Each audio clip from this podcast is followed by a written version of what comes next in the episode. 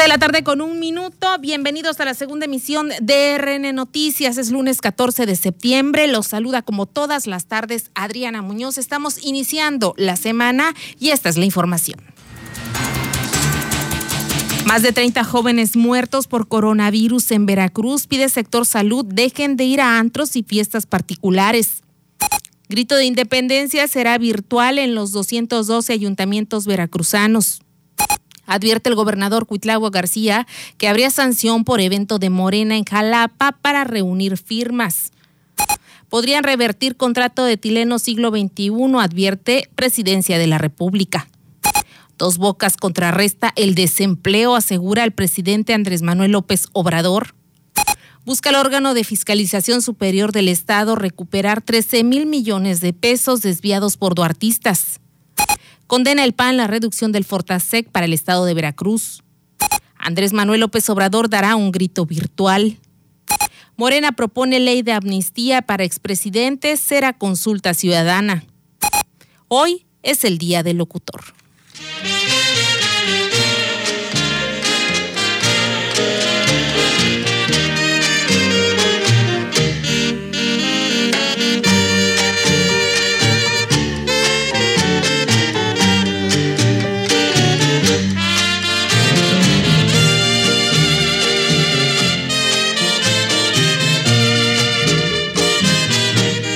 Y justamente con mi locutor arrancamos esta semana nuestro legado cultural, nuestro bagaje y por supuesto nuestro soporte musical de todas las tardes.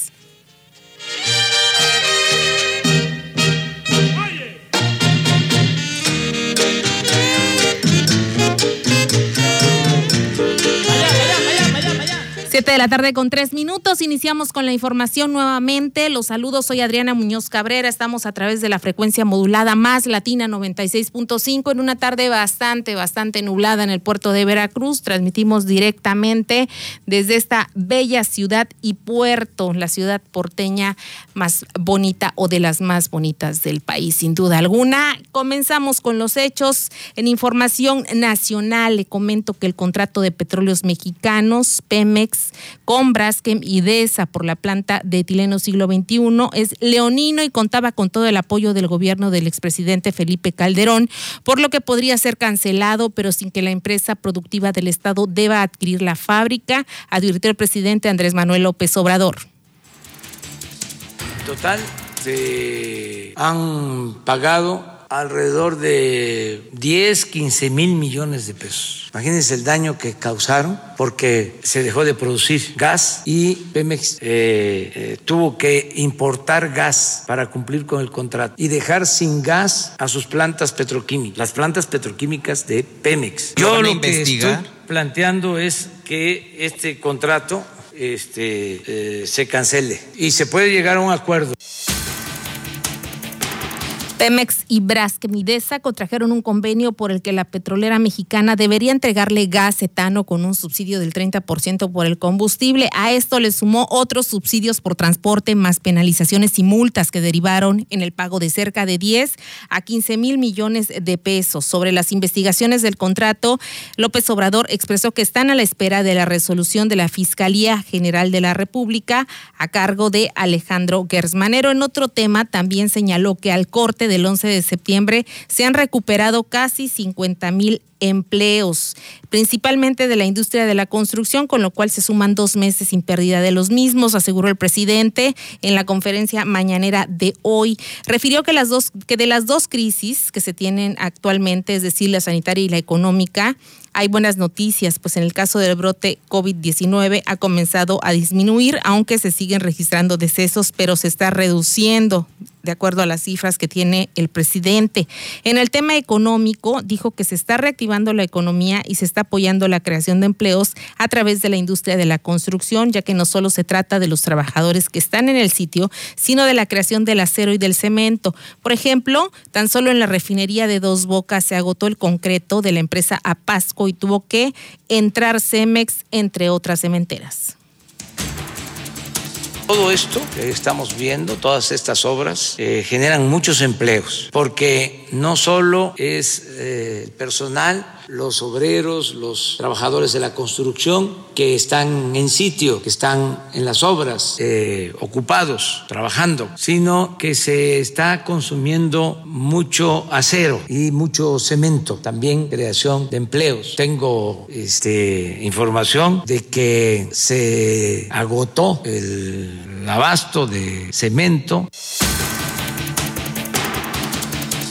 Es lo que comentó Andrés Manuel López Obrador. Por otra parte, dio a conocer también o precisó sobre la ceremonia del grito de la independencia que será mañana 15 de septiembre. Dijo que la plancha del Zócalo capitalino brillará con símbolos de luces en un grito de independencia inédito por esta pandemia. Ante la emergencia sanitaria provocada por el COVID-19, el gobierno de México realizó una instalación para acompañar al presidente López Obrador en la arenga, que en esta ocasión se va a realizar sin la acostumbrada multitud.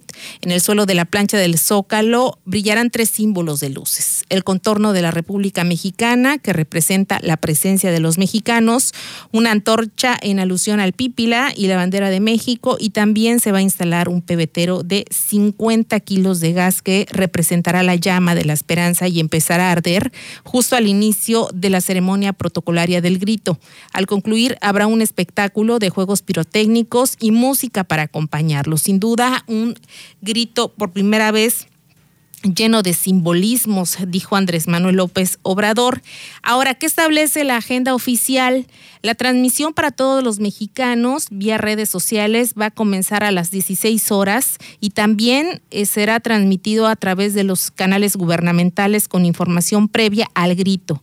A las 16.30 horas, es decir, cuatro y media de la tarde, se presentará el sorteo alusivo al avión presidencial que se extenderá hasta las siete y media de la noche. Es decir, tres horas estará el sorteo en eh, transmisión. En tanto, en el Zócalo Capitalino la instalación de luces se va a encender eh, a las 19 horas y en las televisiones de los mexicanos se podrá disfrutar de un festival virtual de grupos folclóricos de música y baile, así como programas de la historia de México, para que a las 22.50 horas, es decir, a las 10.50 de la noche, inicie la transmisión oficial de la ceremonia para conmemorar la independencia de México. En esta ocasión solamente se tiene previsto la presencia del presidente y Beatriz Gutiérrez Müller, su esposa, el gabinete legal y los presidentes de los poderes legislativo y judicial.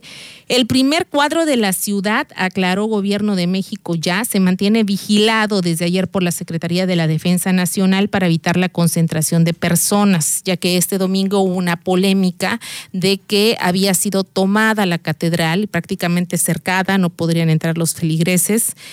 Eh, por parte de miembros de la Sedena. Sin embargo, el propio arzobispo primado de México dio a conocer que había habido una falta de comunicación, pero que en ningún momento había sido cercada a la Catedral de Ciudad de México. Y aunque no se permitirá el acceso público a las terrazas de hoteles y restaurantes, sí estarán abiertos para que los que realizaron su reservación disfruten de las fiestas patrias en el corazón de la capital de Ciudad de México. Eso es el programa oficial, me lo permití leer porque será una ceremonia, como bien dice, sui generis. Además, hay que recordar también que a nivel estatal será el mismo tema. Ya el gobierno de Veracruz dio a conocer a través del secretario Eric Cisneros Burgos y por supuesto ratificado por el gobernador de Veracruz, Cuitlagua García Jiménez, que los 212 ayuntamientos tendrán ceremonias virtuales Nadie tiene por qué hacer algún otro tipo de celebración que congregue multitudes y ponga aún más en riesgo a los ciudadanos. También combinan junto con el sector salud para que no hagan fiestas particulares y que los jóvenes no vayan a antros. El número se ha disparado el número de contagios se ha disparado precisamente porque en esta racha donde estuvo más relajado el tema del coronavirus, porque Veracruz pasó a semáforo amarillo, hoy nuevamente rojo, naranja, perdón, eh, ha hecho que los eh, ciudadanos pues hayan pensado o creído que a lo mejor la ola de contagios ha disminuido. Sí, en algunos puntos, pero no es eh, en general, el brote continúa y por supuesto el riesgo para todos es el mismo. Esto es Eh, lo que va a escuchar es el exhorto del secretario de Salud, Roberto Ramos Alor. 4.060 jóvenes que dieron positivo al virus SARS-CoV-2. Afortunadamente la mayoría, por su fortaleza física, pudieron llevar su tratamiento en casa. Sin embargo, 292 jóvenes tuvieron que ser hospitalizados y tratados con terapias invasivas, intensivas, por la gravedad que alcanzaron. De ellos perdimos a 30 valiosos jóvenes de entre 16 a 20 años de edad, lo cual lamentamos profundamente. Por ello, exhortamos a todos los jóvenes habitantes del territorio veracruzano para que reflexionen sobre todo lo que pasa al contraer ustedes coronavirus que dijo Roberto Ramos Alor. Imagínese usted, más de 4 mil jóvenes contagiados, 292 hospitalizados por la condición en que el virus se desarrolló dentro de su organismo, hospitalizados en condición grave y 30 muertes únicamente porque incrementaron las salidas, se relajaron todas las medidas sanitarias y de verdad no hay ninguna necesidad utilicemos el cubrebocas, es el exhorto general, no hay una cura, no hay una vacuna, si se tiene que salir está bien, si se han relajado medidas porque ha cambiado la semaforización, perdón, en cada uno de sus municipios, está bien, es correcto, sin embargo aún tenemos que guardar la precaución al ser interlocutores, hay que utilizar los cubrebocas, hay que utilizar sanitizantes y por supuesto gel antibacterial en la medida de lo posible. Siete de la tarde con dos 12 minutos. Continuamos con la información y tenemos en la línea telefónica a la titular de la Unidad de Género de la Secretaría de Educación, Angélica Pineda Pérez. La saludo con gusto. Muy buena tarde, licenciada. ¿Qué tal, Adriana? Buena tarde. Muchas gracias por invitarme a tu programa. Y de paso, eh, felicitarles en este Día del Locutor, a ti y a todos los locutores del Estado de Veracruz por su eh, labor tan importante de comunicación y eh, que le hacen a todos los veracruzanos. Muchas felicidades. Muchas gracias también. Es recíproco y bien entrando en materia, mucho se ha hablado de que están habilitadas ya todas las unidades de género de las dependencias estatales, de las dependencias institucionales. Concretamente, la Secretaría de Educación, que es un ente preventivo, ¿cómo está trabajando al respecto?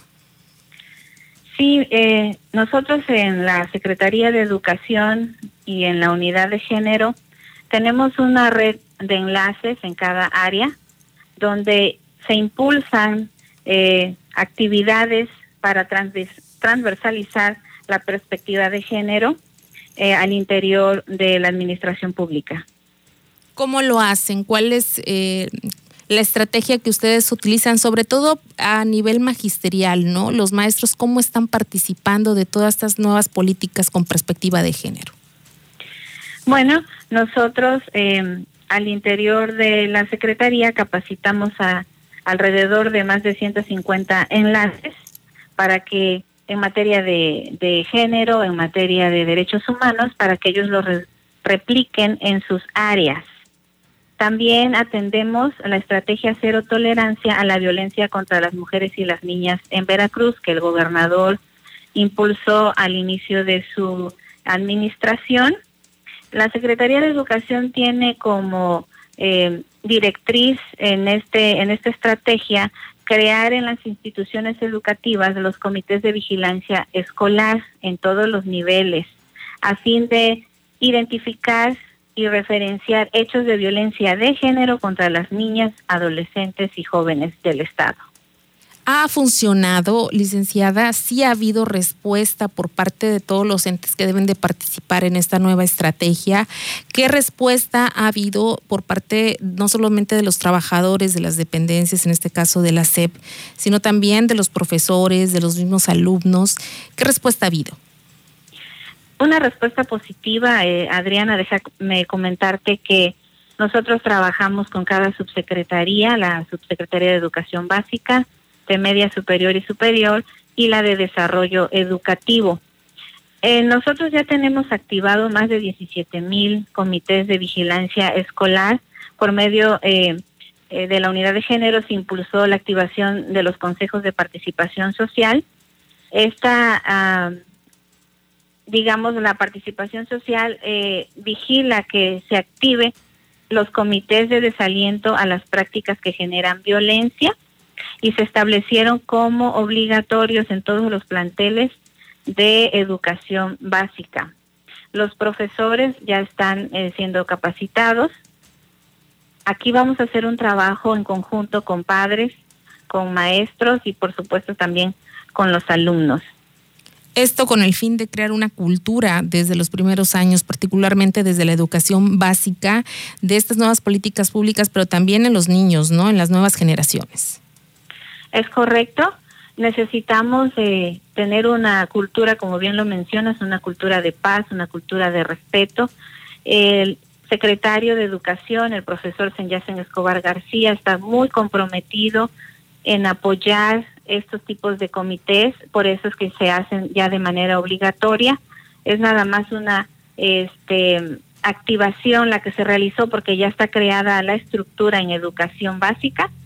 Nosotros estamos platicando en el Congreso eh, del Estado con el diputado León David Jiménez, él preside la Comisión de Educación en el Congreso del Estado, y se van a activar estos comités de vigilancia escolar también en media superior y superior, que son estos dos niveles que nos hacen falta. Bien, pues algo más que desea agregar respecto a todo este trabajo que se está haciendo, este entramado dentro de la Secretaría de Educación y con todas las representaciones que también tiene con otras dependencias, licenciada. Bueno, nosotros eh, queremos agradecer eh, al secretario por el apoyo incondicional que brinda a la unidad de género pero también agradecer a todos los docentes del Estado porque están muy comprometidos en trabajar para que la educación en el Estado de Veracruz sea diferente y tengamos una cultura de respeto y de no violencia en las aulas. Bien, le agradezco que tenga usted muy buena tarde. Igualmente a todo tu auditorio, buena tarde. Muchas gracias. Bien, ahí está la postura de la licenciada Angélica Pineda Pérez, ella es titular de la unidad de género en la Secretaría de Educación Estatal. Y bueno, continuamos con más hechos respecto a esta dependencia justamente, quien dio a conocer que eh, las clases presenciales en Veracruz se tienen que reanudar hasta que el semáforo de riesgo esté en verde. Lo ratifica el secretario de Educación, Senyacen Escobar, porque continúan las dudas respecto a cuándo serán las clases presenciales, si podrían volver antes de que cierre el año y es definitiva la decisión de la autoridad sanitaria a nivel nacional y estatal.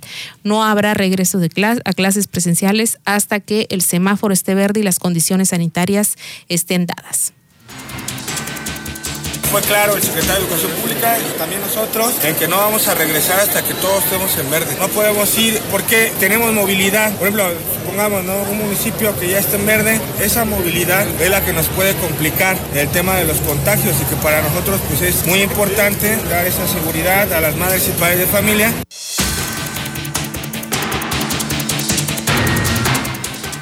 Siete de la tarde con 19 minutos. En más información, en lo que respecta al presupuesto de egresos federal de 2021, la propuesta que está todavía en análisis por parte de la Cámara de Diputados federal, eh, se sigue debatiendo la postura del Partido de Acción Nacional respecto a este recorte de más de 15 mil millones de pesos en diferentes rubros eh, planteado por el Ejecutivo.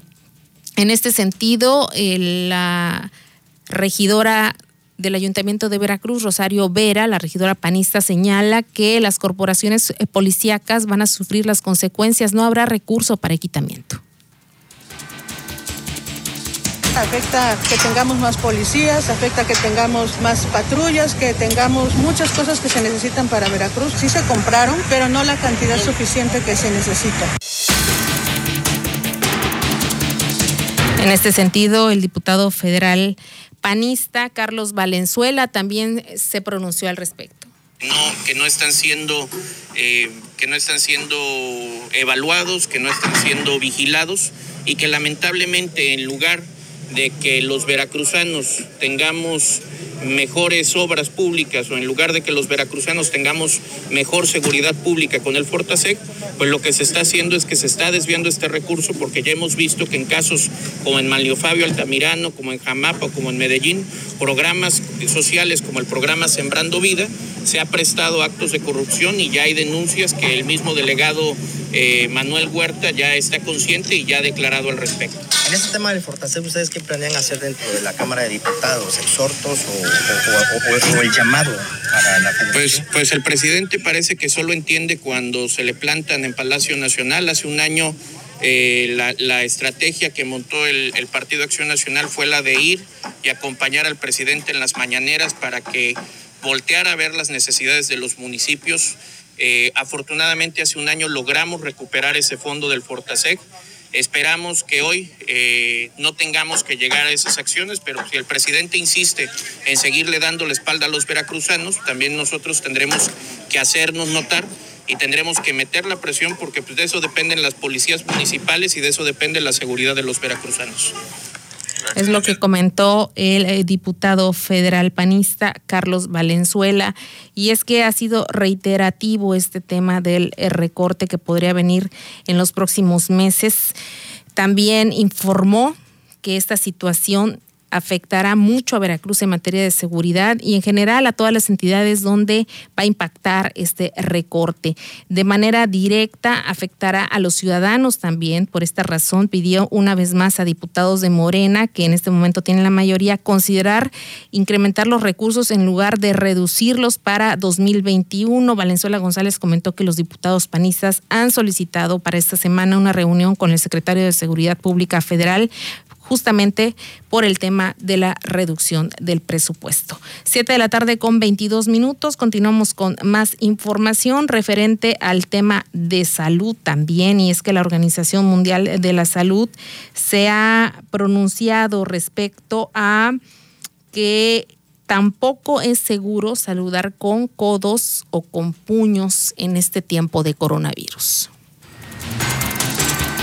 El director general de la Organización Mundial de la Salud, Tedros Adhanom Ghebreyesus, insistió en que en tiempos de COVID no es seguro saludar con el codo ni chocando puños. El funcionario retuiteó un tuit de la economista Diana Ortega, quien recordó que la OMS desaconseja saludar con el codo, lo mejor es llevarse la mano al corazón. El director de la OMS, Tedros Adhanom Ghebreyesus, rechaza este saludo porque no se guarda la distancia de seguridad y puede haber transmisión del virus de la piel. El pasado 7 de marzo, el director general de la OMS pidió a través de Twitter que al saludar a las personas eviten chocar codos porque hacen que te coloques a menos de un metro de la otra persona. Como saludo sugerido, dijo, a mí me gusta ponerme la mano en el corazón cuando saluda a las personas en estos días. También recomendó seguir lavándose las manos con frecuencia y con cuidado, siguiendo los lineamientos de la OMS. Recomendó usar jabón o sanitizante comercial de manos. Agregó que el jabón es maravilloso si las tiendas locales se quedan sin sanitizante. Para RN Noticias, Alejandra Madrazo.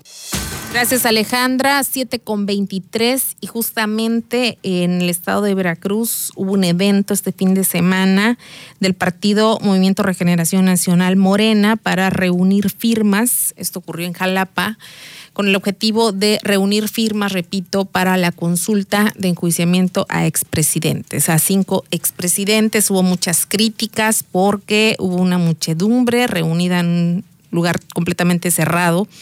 Y en este sentido se le cuestionó al gobernador Cuitlagua García Jiménez, quien advirtió que sí podría haber sanciones para el Salón Bazar de Jalapa, luego de que albergara este fin de semana un evento respaldado por diputados locales de Morena para recolectar firmas y solicitar juicio contra expresidentes de México. Esto luego de que la entidad retrocediera en el semáforo epidemiológico de COVID-19 del color naranja al amarillo. De acuerdo al mandatario, eso habría ocurrido por reuniones y medidas de higiene por parte de la población. Cabe recordar que este sábado, en dicho salón, al menos 1.500 personas se reunieron para firmar la petición que ha promovido el presidente Andrés Manuel López Obrador contra sus antecesores. Tras críticas por redes sociales, en un comunicado, la diputada local morenista Ana Miriam Ferraz Centeno aseguró que la empresa Cuats, con nueve años de experiencia y avalada por COFEPRIS, se encargó de la sanitización del lugar y de blindar de manera sanitaria El Salón. Sin embargo, el gobernador fue claro al señalar que sí podría haber una sanción al salón si se determina que se violaron los protocolos sanitarios planteados en los decretos de salud. Y es que al final del día ellos rentaron y no tuvieron control de la organización del evento. Siete de la tarde con 25 minutos. En más información, el grupo parlamentario de Morena en la Cámara de Diputados presentó una iniciativa de ley de amnistía para los expresidentes Carlos Salinas, Ernesto Cedillo, Vicente Fox, Felipe Calderón y Enrique Peña Nieto a fin de someterla a consulta popular y que la mayoría ciudadana decida sí o no. O sea, el presidente promueve una consulta para enjuiciarlos y la bancada de Morena dice amnistía. Y según los diputados morenistas, quieren que la mayoría ciudadana decida sí o no al olvido de los presuntos delitos cometidos por quienes ocuparon la titularidad del Ejecutivo entre 1988 y 2018. El proyecto suscrito por el vicecoordinador morenista Pablo Gómez prevé cancelar la acción penal ante los tribunales federales por la comisión de delitos contra la federación por parte de los exmandatarios durante sus respectivos periodos constitucionales. De acuerdo con la iniciativa inscrita este lunes, la amnistía extinguiría las acciones penales respecto de los delitos, pero mantendría vigente la responsabilidad civil y a salvo de los derechos de quienes puedan exigirla, así como los derechos de las víctimas. No obstante, en su exposición de motivos, el diputado Gómez propuso convocar a una consulta pública para dirimir el tema de la amnistía a los expresidentes. Sostuvo que la respuesta negativa permitiría dejar en claro que la mayoría ciudadana es contraria a toda forma de olvido de la Comisión de Ilícitos desde la presidencia de la República, sin menoscabar los derechos que tengan los eventuales inculpados. Y es que se complicó un poco la consulta porque la ciudadanía ya es más crítica, ya cuestiona también y dice, bueno, ¿se aplica la ley o se consulta? E independientemente de ello, también hubo buena respuesta por parte de otro sector de la población que consideró este un ejercicio no nada más necesario, sino completamente legal y también prudente por parte del el presidente de la República respecto a considerar a los ciudadanos respecto a cómo se debe actuar en torno a la deuda histórica que dejaron estos sexenios. 7 con 27 y en más información de corte internacional y también que tiene que ver lógicamente con la pandemia, el gobierno de Israel aprobó un cierre total de tres semanas para frenar la segunda oleada del coronavirus el gobierno israelí aprobó hoy un cierre total de tres semanas para frenar la segunda oleada del coronavirus, que golpea con fuerza el país desde mayo y que alcanzó en la última semana uno de los índices de morbilidad más altos del mundo. A partir de este viernes, los israelíes no podrán salir a más de 500 metros de su domicilio, los comercios no esenciales permanecerán cerrados y no podrán juntarse más de 10 personas, entre otras restricciones. Las autoridades sanitarias advirtieron de que habría un nuevo confinamiento si se superaban los 2.000 positivos diarios. Se superaron durante semanas y señalaron entonces que esperarían a ver si bajaban. Tras superarse la semana pasada los 4.000 contagios en 24 horas, con los hospitales encaminados a la saturación y la cifra de casos graves en alza, el confinamiento finalmente se convirtió en realidad. En principio serán tres semanas, del 18 de septiembre al 9 de octubre, y tal como sucedió con el cierre de abril durante la festividad de Pascua, coincidirá con tres celebraciones religiosas muy importantes, Año Nuevo Judío, Día del Perdón y los Tabernáculos. Para RN Noticias, Miguel Cabrera.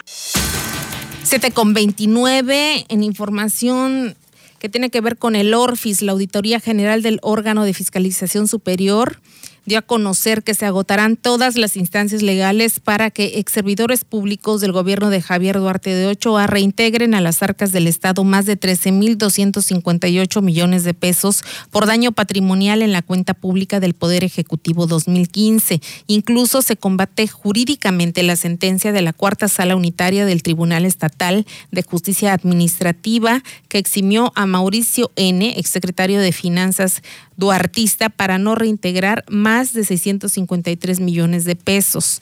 Sin embargo, el exfuncionario no está exento de devolver más de 2.092 millones de pesos más. La titular del Orfis, Delia González Cobos, dijo, dijo no estar de acuerdo con la sentencia en los autos del juicio contencioso administrativo de la cuarta sala unitaria del Tribunal Estatal de Justicia Administrativa. Y bueno, seguirán el proceso hasta que logren devolver, si no el total, por lo menos una parte de todo lo que se llevaron los funcionarios del sexenio de Javier Duarte de Ochoa, que no, quien hoy sigue preso. Siete de la tarde con 30 minutos, nos vamos. Soy Adriana Muñoz Cabrera. A todos los compañeros locutores, muchas felicidades. Por supuesto, a usted por la amabilidad de su atención y sintonía a través del 96.5 más Latina. Se queda con el buen Julio, como todos los lunes, en controles y por supuesto, Dulce María Valdés. Muy buena tarde.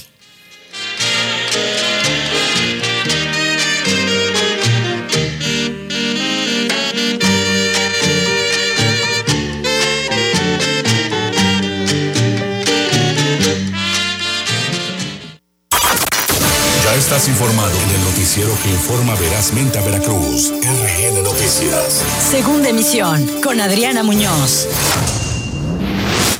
Más Latina. Te acompañamos siempre.